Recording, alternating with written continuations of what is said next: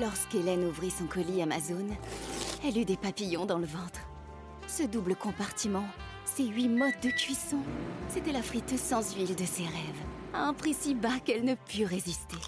Ça mérite bien 5 étoiles. Des super produits et des super prix, découvrez nos super offres dès maintenant sur Amazon. Il était une fois des histoires en musique avec Elodie Fondacci.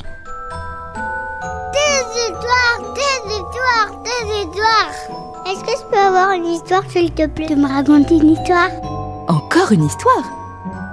Tu te souviens que le génie des eaux et le génie des montagnes voulaient tous deux épouser la princesse? Le roi leur avait proposé à chacun d'apporter un cadeau afin de les départager. Eh bien, voici ce qui arriva. Chapitre 2 L'affrontement.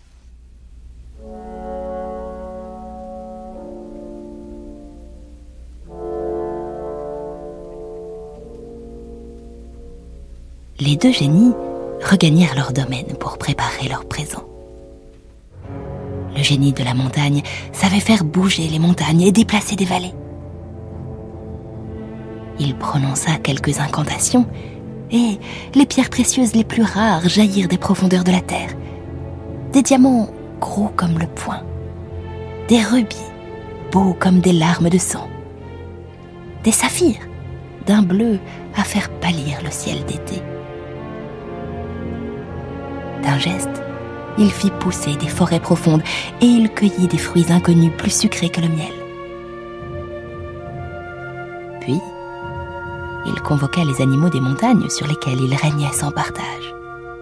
Et le soir même, un cortège d'éléphants et de tigres blancs alla porter ses merveilles à la princesse. De son côté, le génie des eaux plongea lui-même dans les abysses de l'océan pour y chercher des trésors dignes de sa puissance. Dans les profondeurs, il cueillit des coraux vermeils, dénicha des étoiles de mer scintillantes comme du cristal et des perles grosses comme des œufs d'hirondelle.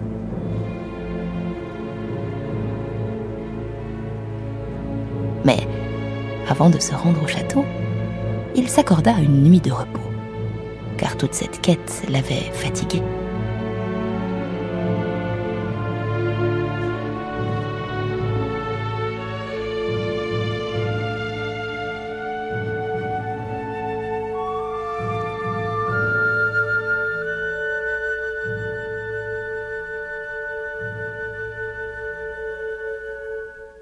Le lendemain, lorsqu'il se présenta devant le roi, la princesse n'était plus là. Le génie des montagnes était passé depuis longtemps, et le roi, émerveillé par ses cadeaux somptueux, lui avait donné la main de sa fille. Les deux époux étaient partis, sur le dos de l'éléphant blanc qui se balançait lentement vers le plus haut sommet de la plus haute montagne où le génie avait son palais de marbre. En apprenant la nouvelle, le génie des eaux entra dans une terrible colère.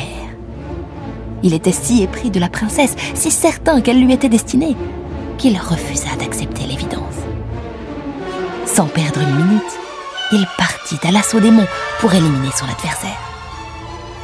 Il brandit son bâton vers le ciel et un typhon s'abattit sur la terre. Une pluie diluvienne se mit à tomber.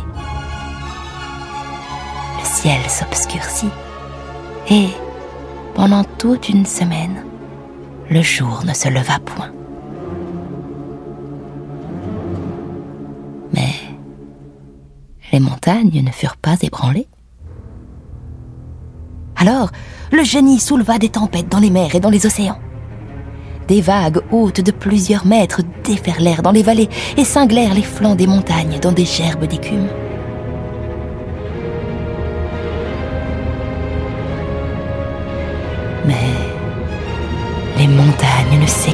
Pas. Le génie fit monter les eaux. Des crues terribles ravagèrent tout sur leur passage. Des inondations noyèrent les récoltes, balayèrent des villages entiers. Mais les montagnes ne cédèrent pas. Ivre de rage, le génie des mers leva une armée de créatures sous-marines pour l'aider à détruire ce qui ne l'était pas encore. Des pieuvres aux tentacules gigantesques, des serpents de mer, des monstres aveugles infestèrent la terre et y semèrent l'effroi.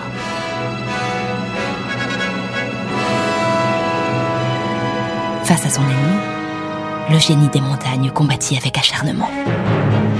Il envoya les animaux de la terre livrer bataille, il édifia des digues, il fit abattre des arbres pour bâtir des barrages, il suréleva les montagnes à coups de gros blocs de pierre. Il mit les hommes à l'abri dans des grottes, les sauvant de l'eau et de la boue. Il lutta pied à pied avec son rival. Et les montagnes tinrent bon.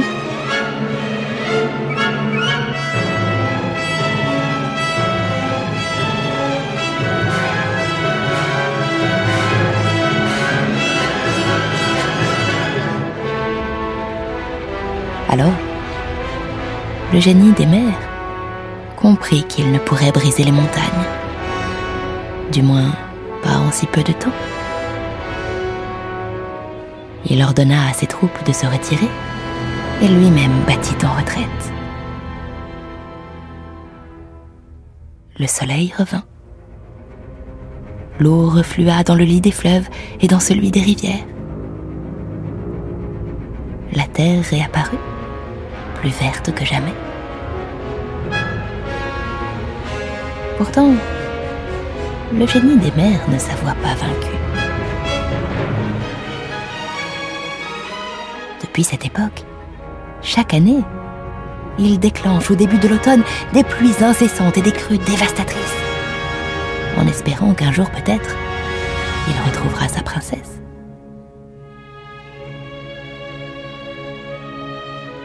Chaque année, le monde tremble sous l'assaut des eaux du ciel.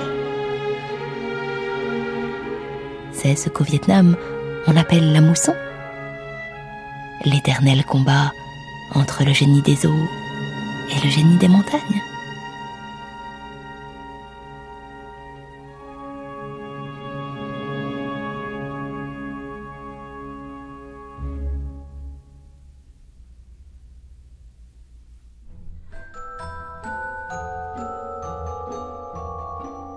C'était Le génie des eaux et le génie des montagnes. Une légende vietnamienne adaptée et racontée par Elodie Fondacci sur Antar de Nikolai Rimsky-Korsakov.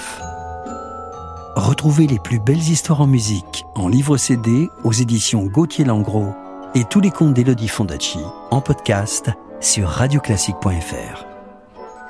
Radio Classique, des histoires en musique.